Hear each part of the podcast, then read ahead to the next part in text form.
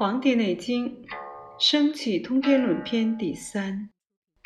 黄帝曰：“夫自古通天者，生之本，本于阴阳。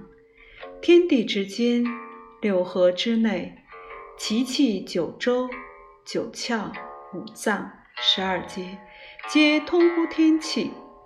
即生五，其气三。受犯此者，则邪气伤人。”此受命之本也。苍天之气，清静则志亦至，顺之则阳气固。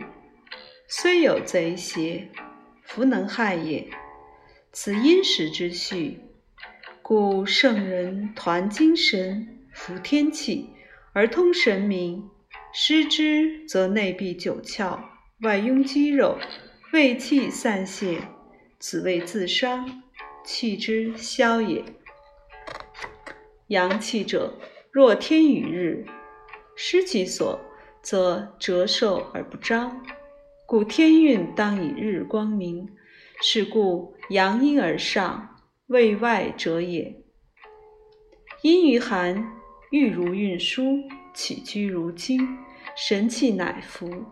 阴于暑，汗，烦则喘喝。静则多言，体若烦炭，汗出而散；阴于湿，手如裹，湿热不攘。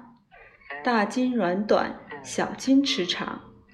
软短为拘，持长为尾。阴于气，为肿，四维相待，阳气乃绝。阳气者，烦劳则张，惊厥，闭积于下，使人坚决。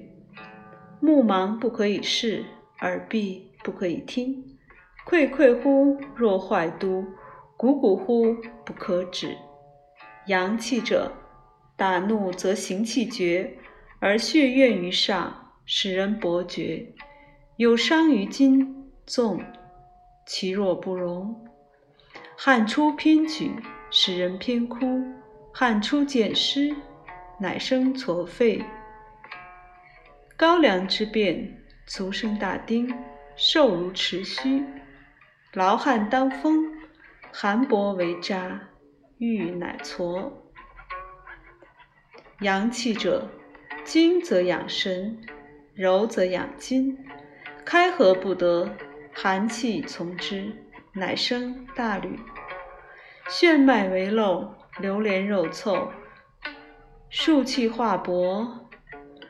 传为善位，即为惊骇；营气不从，逆于肉里，乃生臃肿。破汗未尽，形弱而气硕，学术已毕，发为风虐。古风者，百病之始也。清静则肉凑必聚，虽有大风科毒，服之能害。此因时之序也。故病久则传化，上下不病，良医弗为。故阳蓄积病死，而阳气当革。革者当泄，不及正治，粗乃败之。故阳气者，一日而主外，平淡人气生；日中而阳气隆，日西而阳气已虚，气门乃闭。是故目而收聚，无扰筋骨，无见物路。凡此三时，形乃困薄。岐伯曰：阴者，藏精而起急也；阳者，卫外而为固也。阴不胜其阳，则脉流搏急，病乃狂；阳不胜其阴，则五脏气争，九窍不通。是以圣人沉阴阳，筋脉合同，骨髓坚固，气血皆从。如是，则内外调和，邪不能害；耳目聪明，气力如故。风克淫气，精乃亡。邪伤肝也，因而饱食，经脉横泄，肠闭为滞；因而大饮，则气逆。因而强力，肾气乃伤，高骨乃坏。凡阴阳之要，阳明乃故。两者不和，若春无秋，若冬无夏，因而合之，是谓盛度。故阳强不能密，阴气乃绝；阴平阳密，精神乃至。阴阳离绝，精气乃绝。阴于露风，乃生寒热，是以春伤于风，邪气流连，乃为冻泄；夏伤于暑，秋为劫疟。秋伤于湿，上逆而咳，发为痿厥；冬伤于寒，春必温病。四时之气更伤五脏。阴之所生，本在五味；阴之五功，伤在五味。是故胃过于酸，肝气已经，脾气乃绝；胃过于咸，大骨气劳，短肌。